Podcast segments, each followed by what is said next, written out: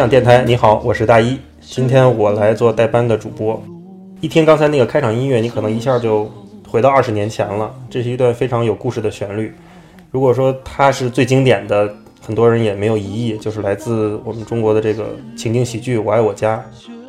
好多年轻的朋友可能只看过几集吧，可能没有看完整过。就是这个电视剧特别神奇，尤其这几年，它在互联网上还特别的红。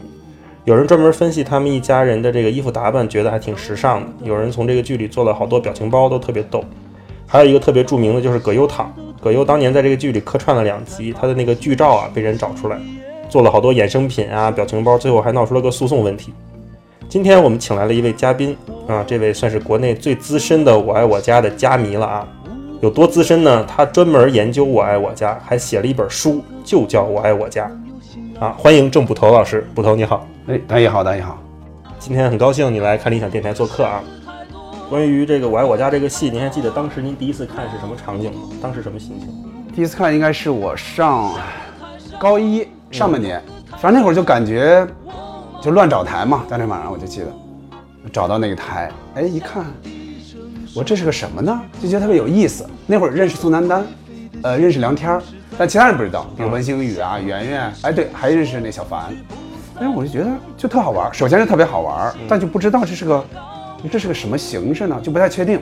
说这不是个小品，但是跟电视剧相比呢，它居然还有笑声，不知道是个怎么个形式，但就是逗，就觉得特别逗，就那么一种感觉，特别喜欢。看的哪集还记得吗？看的是第五集，就亲家母到俺家，就是韩颖老师演的那个和平他妈那集。那集正好你现在看也是非常逗的一集，非常经典的一集。哎，正好我赶的第一集还就是这一集，那真是开了 个好头，简对就是开个好头，简直是乐坏了。那您后来是怎么喜欢上这《我爱我家》的？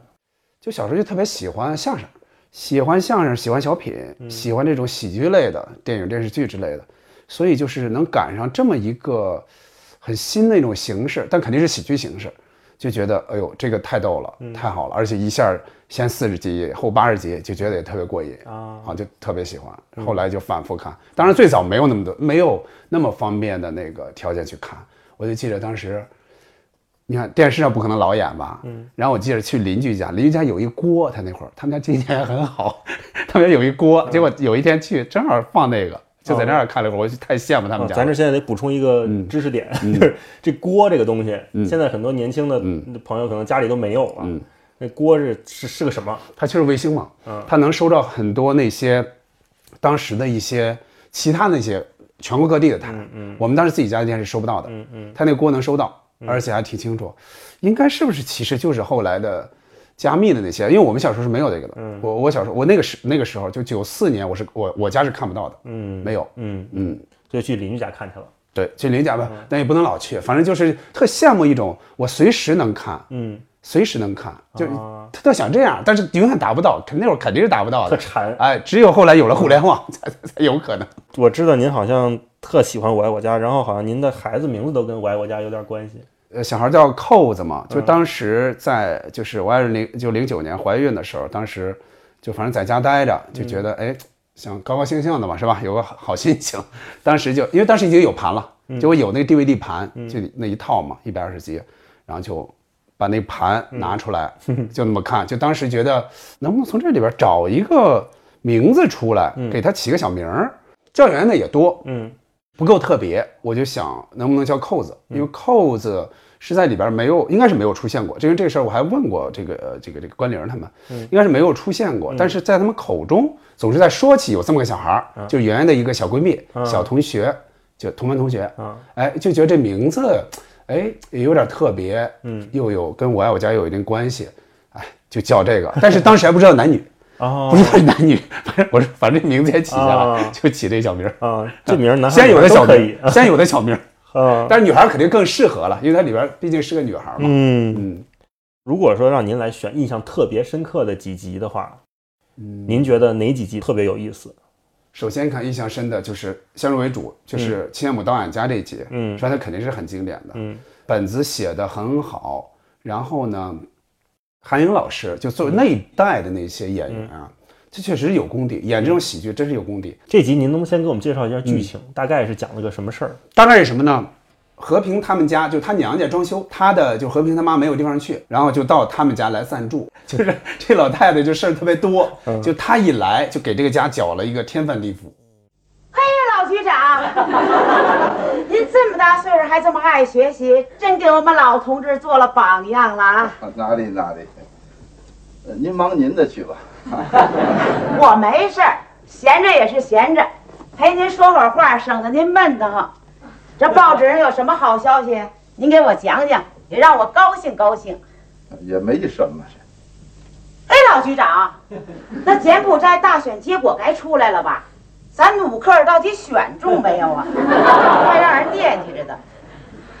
这个国际版我还没看呢，要不您先看？哎，不不不不不，我自个儿不爱看报，费脑瓜子，就爱听人讲。嘿，老局长，这国内形势怎么样啊？党的十四大以后一片大好吧？那京九铁路一期工程完工了没有啊？今天没有这方面的报道。那净登些什么呀？净登那些影视明星乱七八糟的事儿。嘿，老局长，依您说，那巩俐、张艺谋能不能过到一块儿啊？哎呀，这个我怎么能知道嘛？这个也没登，那都登些什么呀？这么着吧，老局长，我呀跟您探讨探讨这办报的方向。呃对不起，老何同志，我先出去一下啊。没关系，您忙您的，等您回来呀，咱们接着探讨。第二集就是他分上下集嘛，嗯，第二集是他给老夫介绍对象，就是一个介绍对象又引起好多事儿，嗯就大概是这这这这么个内容。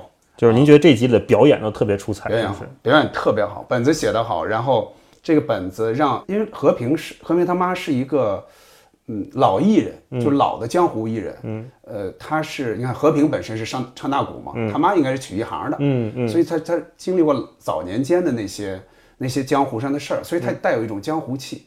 然后就是跟这个这个当时那个时代的那个那个那个那个那个反差，哎呦就觉得特别好玩，特别有戏。尤其韩颖那应该是有功底的，他以前是北京曲剧团的，曲剧团和曲艺团它是是挨着的，所以他很多表演是加入了以前的一些他曲剧方面的一些。韩颖就是演和平，和平呃演和平的妈再早你看我们见到他再早那就是在《渴望》里边渴望》现在很多人估计好多年轻人不太知道了，就九零年八九年左右有一个叫《渴望》，就是中国第一部室室内剧嘛，嗯曲王说他们这一波人呃一块儿传的，那里边有一彩蛋就是。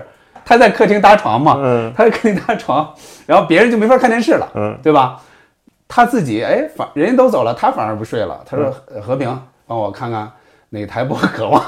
然后，然后和平转了一圈，就说没有，只有只有那个全是爱你没商量爱，你没商量，没错，啊就爱你没商量是他演的嘛，啊就是是是是宋丹丹丹演的的嘛，啊所以正好这这这对这设计也挺好玩。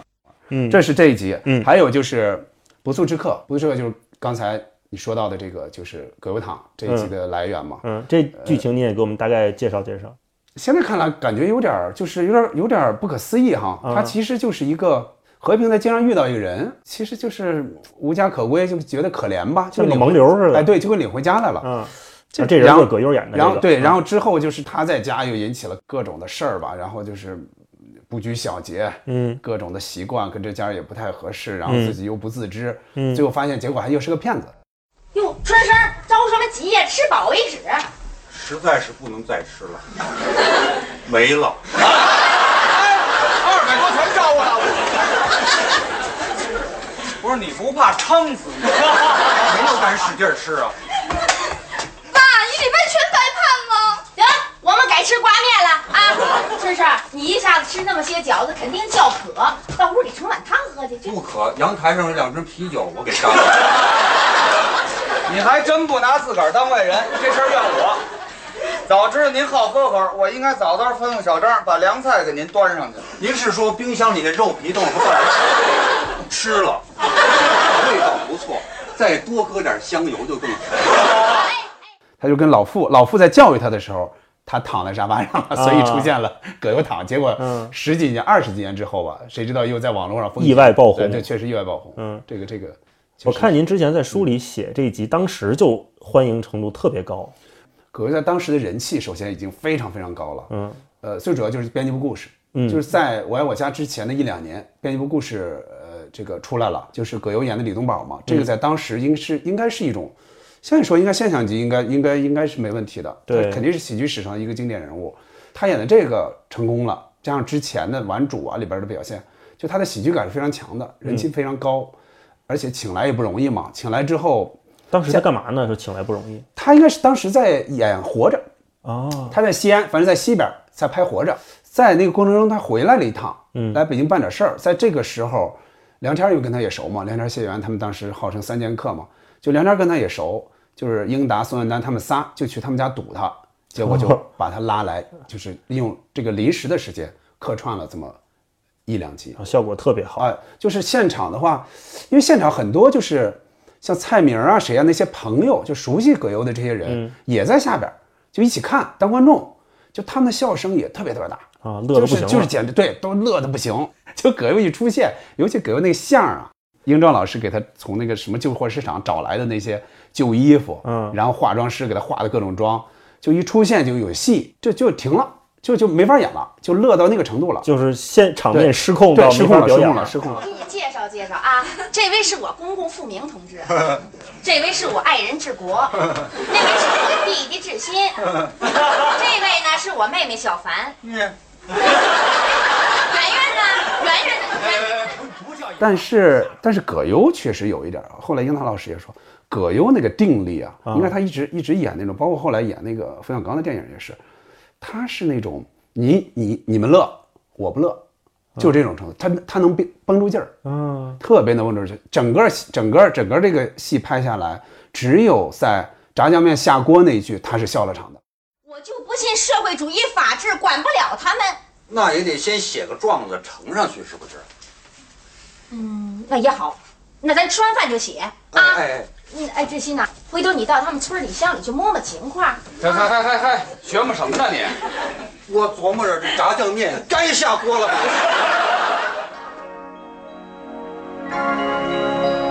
结果笑场那一集呢，林娜老师说，其实也是能用的，嗯他可以笑，就作为那个人物那样笑一下也不违和，所以那个其实后来没问题，放进去也没有问题。前四十集怎么说呢？从剧本程度来看是普遍的水平高，嗯，就是基本上是有一集算一集，水平都很高。后八十集因为拍的也比较快，节奏比较快，嗯，呃，他不是说把剧本差不多完成之后才，很多时候是一边写一边拍，所以它确实有的、有些集确实不是那么精彩。嗯，后八十集里边有一集印象比较深，嗯，就是《失落的记忆》。嗯，这是英壮老师写的，就是很多，反正这个主意也是他出的。嗯，这个就是和平去买菜，结果被撞了一下，摔倒了吧，反正是摔倒了之后失忆了。你是谁呀？我是嘿，我怎么不认人了？和平，你你你仔细看看，你使劲看看，不是你认真看看，我是治国呀治治国，啊，贾志国，对，真像哎。什么叫我就是，失忆完了之后，然后这个大家帮他回忆，就一点点回忆他当年的那些经历，插队啊，呃，各种的去下乡啊这些，然后一点儿点儿一点儿的，包括后来的有文革，文革结束，十一届三中全会什么这些，全给他 一点点的给他给他恢复记忆，哎，结果最后还真恢复成了。就但这个这个里边的好玩的事儿就很多。你上大学了吧你？啊，对对对对对，呃，七三年，呃，群众推荐，组织批准，真羡慕你。嗯人民送你上大学，你上大学为人民，上大学管大学，用毛泽东思想改造大学，多光荣啊你！我呢是工农兵学员，哦不对，呃是光荣，是光荣。呃，和平啊，呃你看你中午就没吃饭，你是不是饿了？你想吃什么？我现在就给你做去你。有臭不要脸德行，我哪能来你们家吃？头回来你们家，要不你给我做点吧，我饿着呢。这两集也是他们在服装上 就是非常出彩的，嗯因为一般来说，你看喜剧就是尤其情景喜剧嘛，就靠语言嘛，嗯，但他们这个那个服装，老傅穿那个衣服，和平穿的衣服，呃，包括那个那个贾志新穿的衣服，就就感觉就是这个时跟跟现在这个时代这个反差，特别好玩啊。嗯您刚才说那个四十级和八十级，这是怎么回事？前四十级和后八十级？他开始啊，开始他们只想试试，因为不知道怎么样。其实英达是没有那么大的信心的，尽管后来现在来看，他是一个不可，而且目前来看啊，是一个不可超越的巅峰。但是最早，英达是想我先试试，嗯而且他一直认为吃螃蟹的话，第一个吃螃蟹的不会太舒服，它会被扎。啊，只有第二个吃螃蟹有点经验之后才能。所谓这个吃螃蟹，就是在中国拍真正的情景喜剧这个事儿。他想是第二部火，就没想到第一部就火了。他第一部先拍了四十集，结果就很受欢迎，嗯非常受欢迎。然后有的地方就盯着，就说你还得拍，嗯哎，所以投资也有了，所以紧着赶紧又拍了后八十集。哦，但是后八十集后来就感觉水平有点下滑。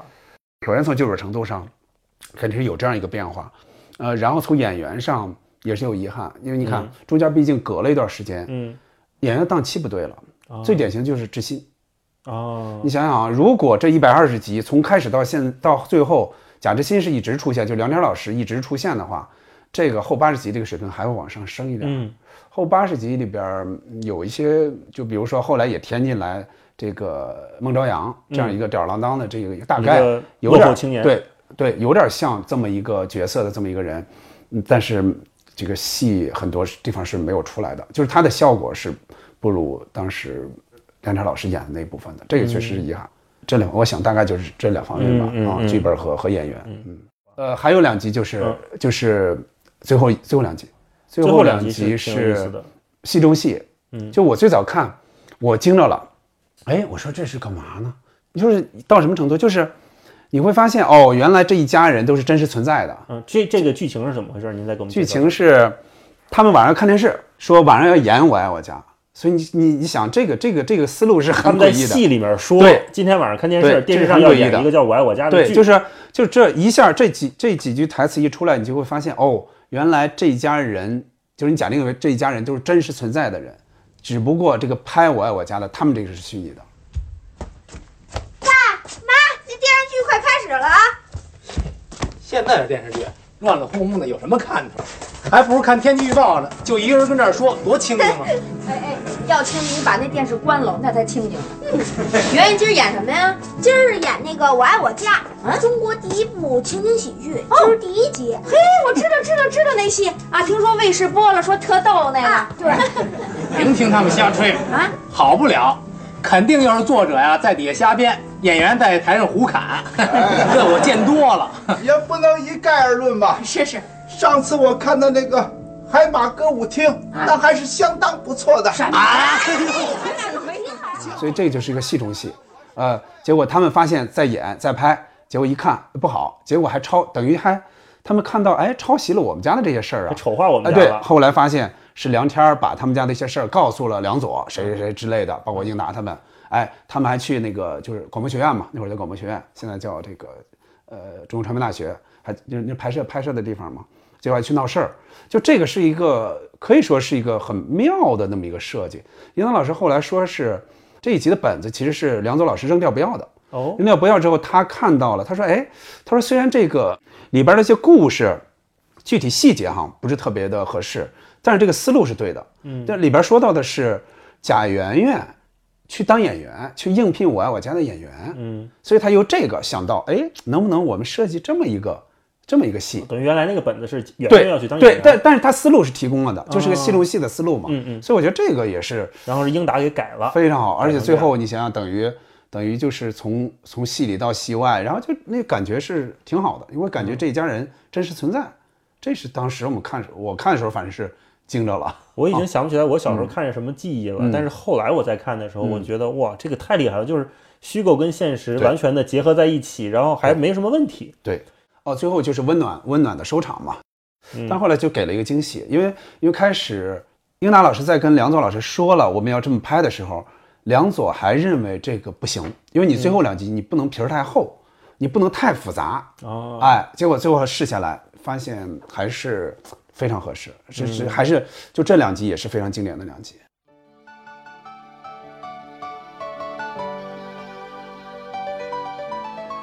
剧的本身我们就先聊这么多啊，嗯然后说说这个加迷跟加学这个事儿，因为我 我我听说好像有个组织就叫就就是我爱我家加迷，然后他们专门有成还有一个学问就叫加学，是有这么个事儿吗？嗯，我爱我家组织肯定是有，叫我爱我家全球影迷会。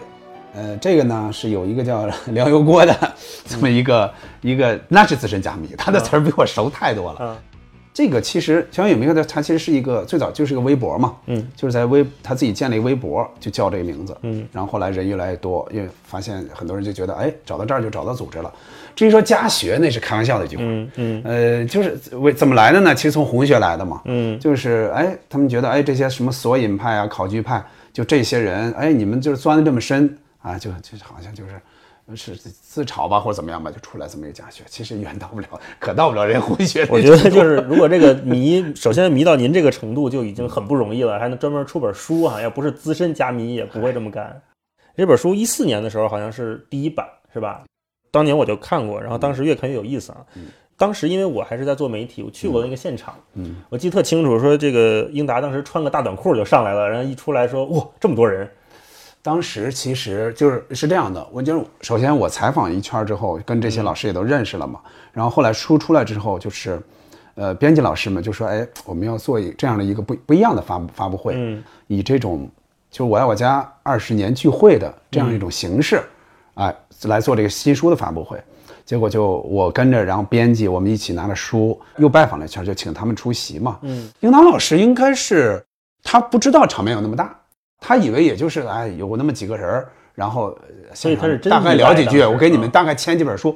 他最早应该是这样认为的，啊所以他那天穿的非常随便，是 就是一个大短裤。他说：“哎呦，我早知道这样，我再稍微穿正规一点啊。”但是也挺好，那天的气氛是非常特别好嗯首先那会儿呢，我和我家的二十年聚会还没有太搞，之前只是中央台的一个叫《中国文艺》特别版，当时是在一三年底，就是我在读库上那一版出来之后，他们搞了一个，后来应该就是这个了。我们搞完之后，就是我们这一波之后，应该在那个前后有几次，我印象里效果最好的，就是现场那种气氛最好的，就是这一次。嗯嗯。因为你在电视台录的话，很多你是说不了的，嗯。很多话题你说不了，而且也会剪掉。呃，就是演员们自己会拘谨，那完全不一样那种状态。我们那天家迷都是真正的家迷，没有说电视台哦，请一些大妈大叔、你们来，不上班的观众，真是他们就不会不会珍惜的。我想那天的现场的三百人应该没有一个不是虾米的，嗯所以那个气氛是极好。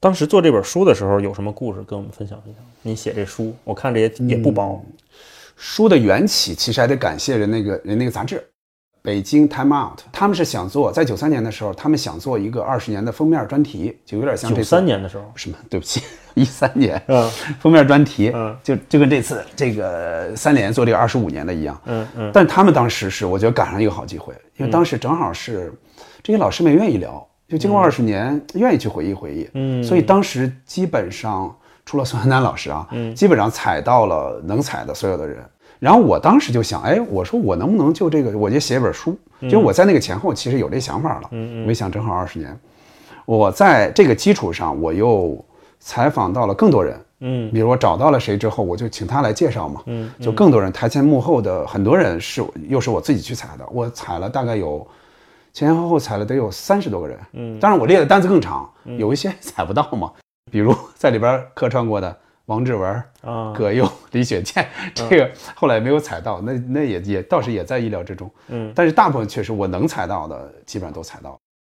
好玩的事儿，比如说英达老师哈、去、去他家聊的，啊他家聊他的主场嘛，嗯所以他也很很放松。就开始他一上来听的状态不是特别好，他说、嗯我呀不爱存东西，嗯不爱琢磨那些老事儿，那就聊着看吧。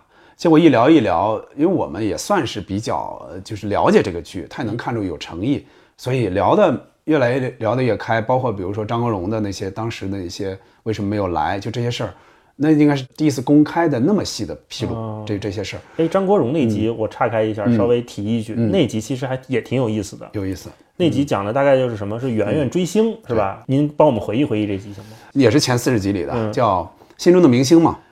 圆圆疯狂喜爱张国荣，嗯。然后呢，就老想要张国荣的签名儿。那会儿正好《霸王别姬》，就是那是那个时代的这真正的事儿哈，就是《霸王别姬》正好要在北京首映，哦。结果就是圆圆这个小角色吧，就就去现场，嗯。然后想要个签名，想看一眼张国荣，呃，结果呢，就疯狂的就影响学习了。嗯，梁天儿就就是志新啊，就出了一主意，说他模仿 张国荣，给他写了一个什么信，嗯。就说你只要考多少多少分儿，嗯哎，我就就是你就能见着我，嗯哎，就其实是个骗他嘛。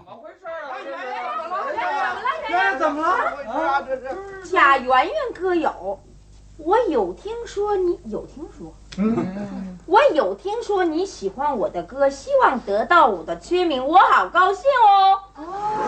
那我们来约定，如果这次考试你门门功课都考到九十五分，那么我会在你考完那天晚上九点钟来你家看你。哇！不光给你签名，还会同你合影，你看好不好？张国荣。结果到后来，呃，就是张国荣没来，张国荣经纪人来了。嗯就是他首先他考得很好，演员考得很好。呃，张国荣经纪人说，那呃跟着我一块儿去跟那个张先生见面，哎，就这么个事儿。嗯我问问关玲啊，就是演员关凌，他八二年的嘛，他那会儿才十几岁嘛，他其实对张国荣没有那么深厚的感情。嗯。其实应该是比我我比他大几岁，或者比我才大几岁的人，应该是对张国荣更有感情。嗯。他就说他是迷恋小虎队的，哦，但是但是小虎队就没法就没法写嘛，因为、嗯。因为最早这写这本子的时候是张国荣是要出现的，所以必须是张国荣。嗯嗯嗯 然后这英达在开导他，就说：“哎，你对他没感情，你给他想成是小虎队，就引导他嘛。嗯啊，就大概就是这么个事儿。那后来这幕后是怎么个意思？当时张国荣后来就是很遗憾，很遗憾，嗯确实很遗憾，就是因为在拍呃《霸王别姬》的时候，英达老师跟张国荣熟了嘛，嗯熟了之后，后来他在拍这个《我爱我家》的时候，他跟张国荣说过，写了你一集，哪天你去串戏，跟肯定是说过这个事儿，但那会儿不像现在微信啊什么随时保持联系，后来就断了联系了，哦 断联系之后，到那天他没来，然后他就预定的时间啊，他就找不到他了，找不到张国荣了，联系不到。那结果宋丹丹正好要要去拍一个广告，嗯还不在北京，去石家庄。他说：“那你就去吧，反正这也拍不成了。”结果他就是那天晚上，英达去就保利就是有一个活动，他去参加，结果在那儿意外的看见了张国荣。哦啊，他说你能不能拍啊？张国荣说能啊。哎呦喂，但是曾丹丹不在，所以就很遗憾，就是这个没法去，对，就没法去同时出现，哎而且曾丹丹是不能缺席那个那个现场的。现在来看，比方说现在啊、你顽强用这个技术手段没有问题，对肯定是可以实现的。嗯但那会儿没有这样的技术手段，甚至我想也没有说，比如说就单拍一下张国荣，哪怕给张国张国荣弄一小视频，嗯对吧？说圆圆是吧？以这种剧中的那种形式 VCR 的形式对对，没错。我觉得，哎呀，反正不管怎么说，就是遗憾错过。遗憾但是他确实是，呃，是是，如果不是这样的话，他是他是应该在里边是出现的。嗯啊，如果你出现了，你看，对于家迷，对于这个哥哥的迷，这个确实嗯都、都是一个好事这。当年也算是流量明星啊。那当然是。那你现在想，他能在内地演一个这样的喜情景喜剧的角色，那简直就是难以想象。啊、那确实是。嗯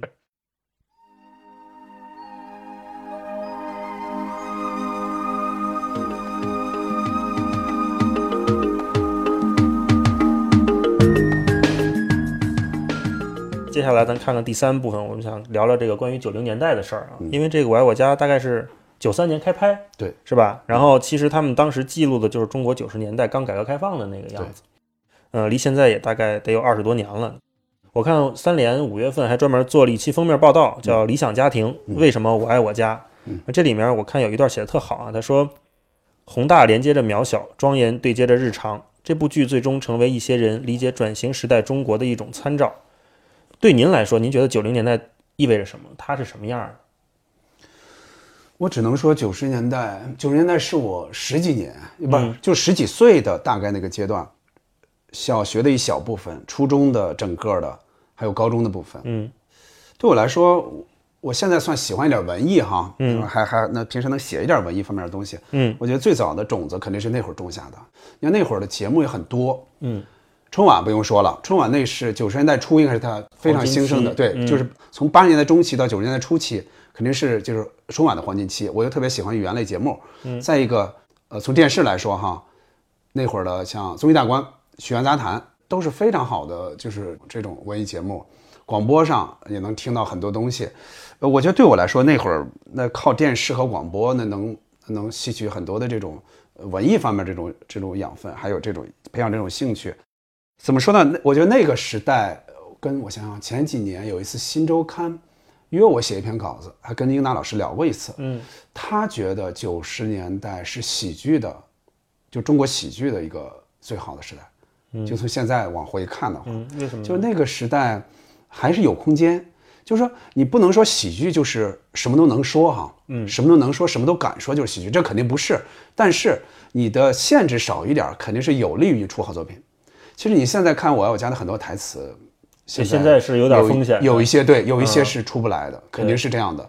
当然，他们也不是说有意的去挑战一些什么，嗯，但是如果说在没有嗯没有太多限制的情况下，肯定是又有利于这个编剧或者导演他们发挥嘛。嗯，所以我觉得那个时代之所以我爱我家能够出来，能够出到能够呈现出这样一个状态，嗯我觉得跟那个时代的还是有很多关系。比如说电影儿，那个时代有很多经典电影嘛，刚才说到《活着》，还有像《霸王别姬》也说到了，刚才是包括呃姜文的，对吧？嗯对阳阳光灿烂，那这些，包括冯小刚是九十年代末出来的嘛，就是贺岁片那些和。王朔他哎，对这个嗯对这个时代电视剧，电视剧也有部分，我爱我家也不用说了哈。其他比如说在我爱我家之前呢，刚才也提到了编辑部的故事，过把瘾，然后无悔追踪。无无悔追踪是九十年代中期，然后贫嘴张大民大概是九十年代后期，嗯就是反正我我喜欢的一波电视剧，确实都是那个时候出来的。嗯啊，这些剧我们现在回忆起来也都是历历在目，感觉都特别欢乐啊。它很多像这些都是怎么说呢？他们有一个比较比较呃明显的特点是，它都是现实题材的，是跟这个时代很贴近的。嗯但是现在你发现，比如这些年的很多剧，比如说，呃前前些年这个流行的什么穿越剧，这些年流行的一些古装什么古装剧，嗯其实很多是跟现实不贴的。嗯因为你你要是一旦演这种现实的东西，你你好像就要发些牢骚啊，就是有对一些东西进行讽刺啊，对一些社会现象进行讽刺。这会儿这个时代好像这个这种这种尺度是没有以前那么开的。啊，变成趁机污蔑大好形势了。对，没错，嗯确实确实有有这样一点。是，嗯，我看您书里每一部分最后还有一个叫时代印记的啊啊，当时是怎么想要写这块儿的？这个其实还是受编辑的启发。嗯最早，嗯，就是我刚才说的，Time Time Out 在嗯做这个封面报道的时候，他除了采访这些人，他有意的还设了其他的一些点。嗯其中一个点就是时代的当时时代的一些，都有什么呢呃？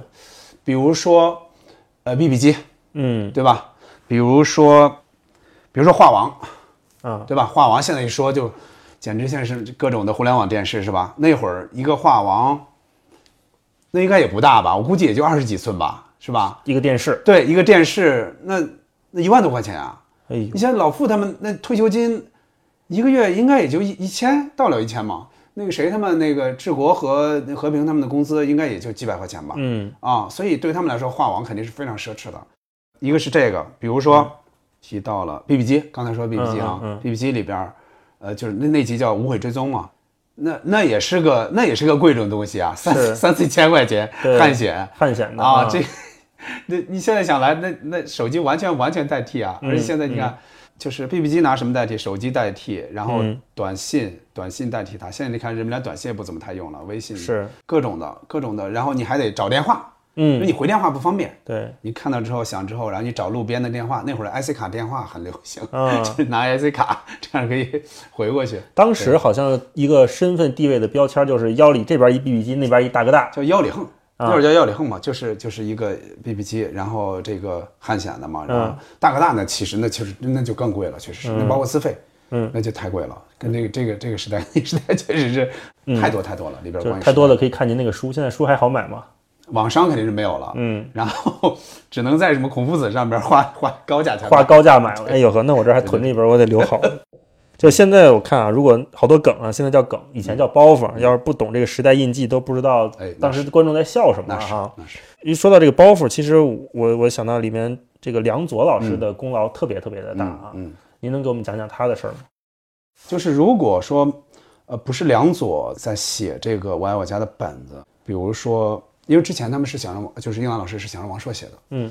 嗯，如果是王朔写的话，当然我们不能判定他不成功，因为他毕竟当时也是有很大功力，嗯，有这方面的天分和和影响力，嗯，呃，文笔肯定也没问题。但是你会发现，如果是他写的话，他可能真会像他们这个聚众自嘲的那样，胡侃加臭评会肯定会更多。嗯。呃，但是你看梁左，他其实是把这个他的台词其实提升了文学性的。嗯你甭看里边说的都是生活的小事儿，但是你发现很多话，他其实有知识分子的气质在里边。尤其是治国的好多台对，词，没错，就是不是王朔之前的那个剧的那种气质，顽主啊，呃，什么编辑部的故事啊，编辑部故事其实也也是知识分子气很重，但是编辑部故事不够家常，嗯它不是讲的生活中的事儿，啊对它很多是知识分子那种话题类的东西。嗯我我家，因为他很契合梁左的经历，因为梁左在胡同里住过很长时间，他对那里边的语言是非常熟悉的。嗯呃，很多话，我觉得对他来说，可能还真就是他生活中有时候可能就能听到那些话，能说那些话，所以就呈现出来，嗯，效果也很好。我看王晓峰老师在他那个《只有大众没有文化》那本书里面，其实有一篇对王朔的评论啊，我觉得写的特好。说他也提到当年九十年代说是个文化的分水岭。嗯，他的原话是说，九零年代之前文学的地位很高，之后让位给影视。据我所知，好像这个“我爱我家”这个名字是不是都是王朔给起的？早期王朔肯定是深度参与的，嗯，策划这个剧，嗯，王朔肯定是出了主意的。比如说人的一些设定、角色的设定，大概是就是是个怎么样的一个风格。王朔和英达老师应该是最早是有有他们有一起这个这个筹划这个事儿。这个名字呢，对，包括拉投资，包括去东北拉投资，因为王朔当时是影视红人嘛，呼风唤雨可以说，呃，他也跟着去去长春拉的投资，他们才有有一点钱去拍这个。这个名字呢，就是他们去东北的路上，嗯或者说到那儿之后，说起什么名字呢？嗯然后王朔就说，就叫我爱我家。然后英达老师说，这个有点别扭啊。嗯说一般都说我爱我的家呀，嗯我爱我家。其实你现在咱们看来哈，你觉得很已经已经没有任何违和了。对其实当时这个词儿其实是有点别扭的啊，啊。比方说这你你你这一大堆书啊，你说我爱我书，别扭吧还得加个的吧？嗯但是你比如说你拍个电电视剧出来，你拍个电影，你就叫我爱我书，你就成功了。那这个词儿绝对能立住。但现在我爱我家，确事实证明它立住了嘛？嗯对，还是个品牌了都。对，然后对，没错。英达当时就说这有点别扭，让王朔说，哎，咱就要这别扭劲儿。嗯，就王朔对起名字绝对是敏感的。啊，你现在想想王朔的那些小说的那些名字，过把瘾就死，一点正经没有，我是你。爸爸，无人喝彩，啊我是你爸爸，就是他的很多，包括一半是呃火焰，一半是海水嗯嗯，嗯。浮出海面，就这些词儿，现在看来其实都都是那应该是他那会儿他独创，或者说他跟身边的朋友创造出来的，嗯啊，成为他的一种句式。嗯，我觉得是嗯这这个挺了不起的。这么说吧，我还是说到刚才我跟就英南老师，就是跟呃就是写我在写那个《新周刊》那篇文章的时候，嗯跟英南老师聊，他说其实他们这一支儿非常非常多的人，那个时代其实是是沿袭了王朔的一些精神的哦，啊，就是他觉得像冯小刚啊，呃他包括之呃包括赵宝刚，就这些郭白野什么之类的，他们那一波当时的创作者，包括包括渴望啊，包括编辑部故事，其实都是就是从王朔身上看到一些东西，受他一些指引，慢慢慢慢去创作自己的，然后形成自己的更多的风格的。嗯，最早他们觉得这个烂商这个缘起都是王朔，嗯这是银行老师说的。我觉得王朔给他们那个最内核的东西，您觉得是什么呢？比如说去消解一些东西，然后对一些东西不是那么崇拜。你比如说，就《我爱我家》里边老傅、嗯。这个角色，这个角色最早出来，有些老干部是有意见的。嗯，你像这些那个老干部，他可是参加过革命的，是参加过抗日战争的，对呀、这些都参加过呀。就是你让这么一个人，让他平时在家没个正形儿，啊，说这说那，然后又卖个萌，又是是又又又又跟儿媳妇儿斗几句，这个这个其实是是很违背，就是当时人们对老干部的一种一种形象的那种、嗯那种嗯那种看待的。我爱我家的角色还真是这样的。其实你看每个人都不是那么完美，你要说哪个人是多么高高大全、高大上都没有。每个人你看他们都有自己的小缺点，但这个小缺点呢，不影响他们又是一个好人、可爱的人。你比如就咱最典型的、最不最不成正形的，那就是贾志新。包括里边很多桥段，其实是他最后来解决了。盘条那集，对对，盘条也是嘛，送人家了，就是能啊看出来他他其实是有那种真情，就是在这种比较呃混不吝的这种这种形象之外，他其实是有他的本真的在里边的。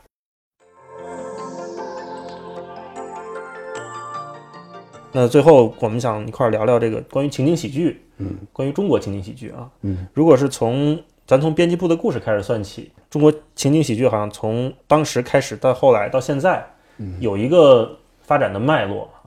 最早呢，编一部故事是不是情景喜剧？现在其实有争议。呃，其实它很像。嗯，它你看啊，固定的人物，对吧？基本上所有的故事都在这个固定的场景发生。嗯，呃然后对，有就有这种情景，然后又是喜剧，其实它非常符合情景喜剧的这种、嗯，这种风格不符合的。在哪儿呢？不符合就是它没有笑声，而且它不是在剧场，它应该是在自己的一个呃，是真正的那么一个屋子，一个小楼拍的。然后，嗯，就是当时，因为英达老师对这个戏也熟嘛，因为跟王朔他们当时也熟，嗯，他其实如果这个剧当时加了观众，加了笑声。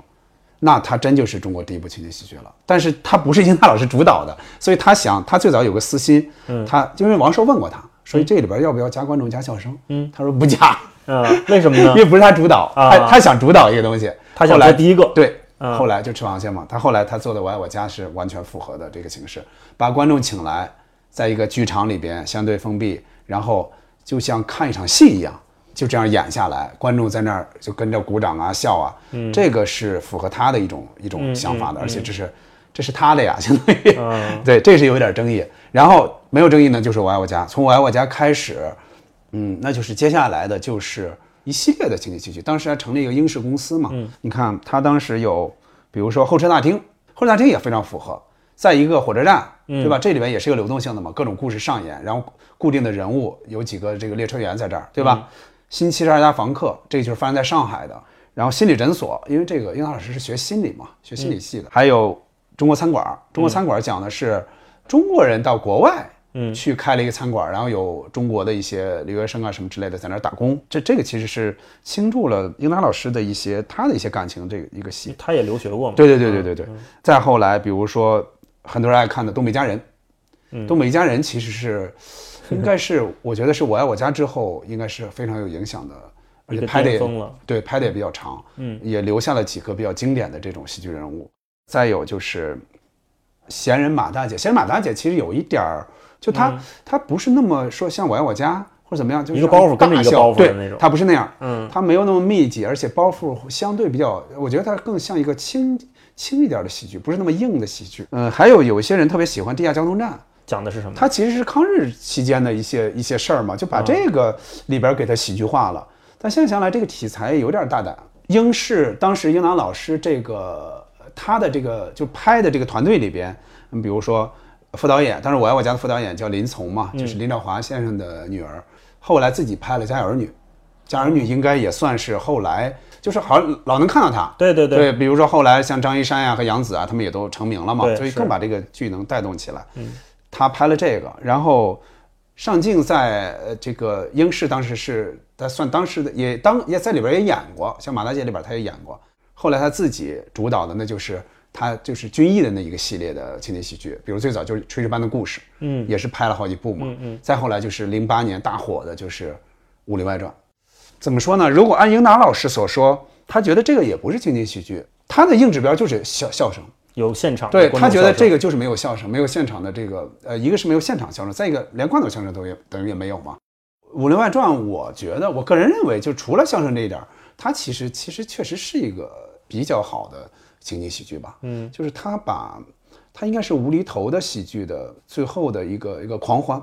就在那之后，比如宁财神也写过后来之前的一些之后的一些本子嘛，但你会感觉人们好像不太认了。但是那个终结，我觉得无厘头这种喜剧的终结大概就是这个。呃，再后来，比如说，那就是引起很大争议的，那就是《爱情公寓》。虽然说它有一些，比如在一些行内人看来，可能比如它涉及抄袭啊，或涉及什么，嗯，但它毕竟毕竟还是很新吧，就符合当时的一些年轻人的一些他们的一些兴趣爱好，所以他也成功了。不管怎么说，他确实也算成功了，某些方面的成功吧对，包括一些演员陈赫呀，包括好几位演员也出来了嘛，嗯，所以也算是成功了吧，尽管有一些争议。那就是基本是到《爱情公寓》这儿就算一个争议性的结束了。差不多，英达老师后来也拍了一些，但是反响明显的、明显的就是不如开始的了，嗯甚至不如中间的一些。最后想跟您探讨一个稍微严肃一点的问题啊，嗯就是为什么这个好看的情景喜剧越来越少了？我在一三年在采访在采访这些老师的时候，其实问过好几个人这个问题，说法不一。结果是什么呢？现在电视台不给你这个时间，你比如你要拍个情景剧，你是卖不出去的，不好卖。他不太可能给你放一个，比方说七八点钟，他不太可能放一个情景喜剧。呃，所以你没你卖不出去呢，你就没有那么大的，呃，这个这个资金，来请这些来制作，或者是来请这些大演员来参与。葛优、姜文、呃，王志文、李雪健，就这些人，这个这个量级的，就是那个时代的这个量级，包括现在量级也很高啊。是，就这个量级的，请到一个情景喜剧里边，这个是不太可能的。你尽管靠关系，可以靠什么，但是你毕竟还是要给人体现一点什么嘛。你钱肯定还是要给到的嘛。但是现在来看，这个情景喜剧是很难去吸引这个量级的人了。没有这个量级的人，哎，电视台又更不给你这个时间，所以现在就成了这样的一个圈儿。嗯，所以这个这个圈儿好像很难突破出去。前几天你看，我我其实很少看这个这个嗯《生活大爆炸》哈，但你看前几天。他这个最终的这一季结束了嘛？结束。但很多人还是要发了很多感慨。对。但你看咱们就没有这种剧，没有一直陪伴能拍一个人拍十几年、十几年陪伴人，包括之前《老友记》。对。啊，就这些没有，咱们现在是没有这种剧的。你想想，你如果拍那么一个剧，圆圆，比如说小孩是最重要的参照嘛，比如从圆圆，他大概十几岁，从小学到初中那个阶段，一直拍一直拍，拍到他初中、高中到大学，你想那是个什么概念？是。咱们现在没有这种。呃，没有这种，就是这个确实是很遗憾的。嗯啊，嗯有时候想想，哎，怎么一开始就是一拍就拍了一个巅峰呢？拍就拍了一个就是再也跨不过去的那种那种巅峰作品呢？现在这这挺遗憾，确实挺遗憾。嗯但你也只能你要说聊以聊以这个安慰，那就是想，那毕竟拍出来这么一部，好歹有，你只能这样想啊，就是说你毕竟有这么一部，还有一个这么一个经典，你去回味。我问过这个呃英达老师，我说如果梁左老师一直在，他有没有可能再写出这么一部剧来？因为从实际来看，你看他后来很多剧他是参与的呀，嗯，马大姐啊，包括什么一手托两家，就是英达老师的很多剧他是参与的，他甚至自己还导过一个叫《临时家庭》的那么一个情景喜剧，嗯，但明显看来就是他水平照，后来我家肯定是有一定差距的嘛。我说如果他一直在，他有没有可能再写出这么一部剧来？英达老师说。他得消失一段时间，他中间那段他不写行，他一直攒着不写，他也会掏空自己。所以，我爱我家为什么能能那么好呢？首先，他的本人的这个文学素质素养他是有的，因为他中北大中文系毕业嘛。然后他对相声，他在那在跟呃遇到英达老师之前，他给姜昆老师写过好几年的相声了。好像很多春晚的相声都他写的，虎口遐想、电梯风波，包括很非常有影响力那个特大新闻，这都是他写的嘛？他和他他和那个姜昆老师一起写的，嗯，就是他又培养了这这样的一种对幽默的这种感悟，嗯，所以他他又有刚才他说到了，他有很深厚的当时的生活的就是这个底子，所以他在遇到了我爱我家，其实他是一个释放，嗯，他是一个很重要的一个释放的窗口，所以他能够厚积薄发把这些东西写出来。但是后来你看看，他也没有那么多的东西，毕竟是人的经历和阅历，包括你的阅读，毕竟还是有限的，所以很遗憾，后来就没有就没有再再有这样的本子，再能够能够能够出来，然后也也很难去拍这么一部剧了。所以就是可能只有这么一部《我爱我家》了。哦，哎呀，确实遗憾，确实也是遗憾。但毕竟一想到，反正陪伴了自己，那个 就是就是这个青少年的那些年，确实感觉就是怎么说呢？你比如现在，嗯，九零后的小孩儿，他九零后出生，他九零年代出生的话，他可能九零后没有不是小孩了，现在 也不是小孩了。对我只能这这只能说明我自己老了。就是他们在我爱我家九四年在播的时候，他们可能还就不懂事儿嘛，对吧？看不懂嘛，肯定。但是，比如往回看，他们肯定还是觉得觉得有点可乐。但是，毕竟他不是像我那个年纪，我大概十二三岁、十三四岁遇到了这个剧，然后我里边的一些事儿，大部分是懂的。对，大部分懂的，有一些不懂，但是它的魅力是能体会到的。就第一时间你体会到，你遇到了这个剧，嗯体会到了它的好处。嗯嗯，想想还是算比较幸运。幸运，对对对，有这么一部剧陪伴着我们对。对对。那今天聊的特别开心啊，从《我爱我家》这个电视剧本开本身开始聊，然后咱们又说加迷加学，后来又说九零年代，最后还盘点了一下中国喜剧的这个过去和看不见的未来啊。然后特别感谢郑捕头来做客啊，那今天我们就先聊到这儿。好嘞，啊，我是大一，我们下次再见。好，再见。是改变不了的天真，你是我。是刻在心头上的皱纹。你是我情愿为你付出的人，你是我不愿让你唱出的歌，你是我远离你时永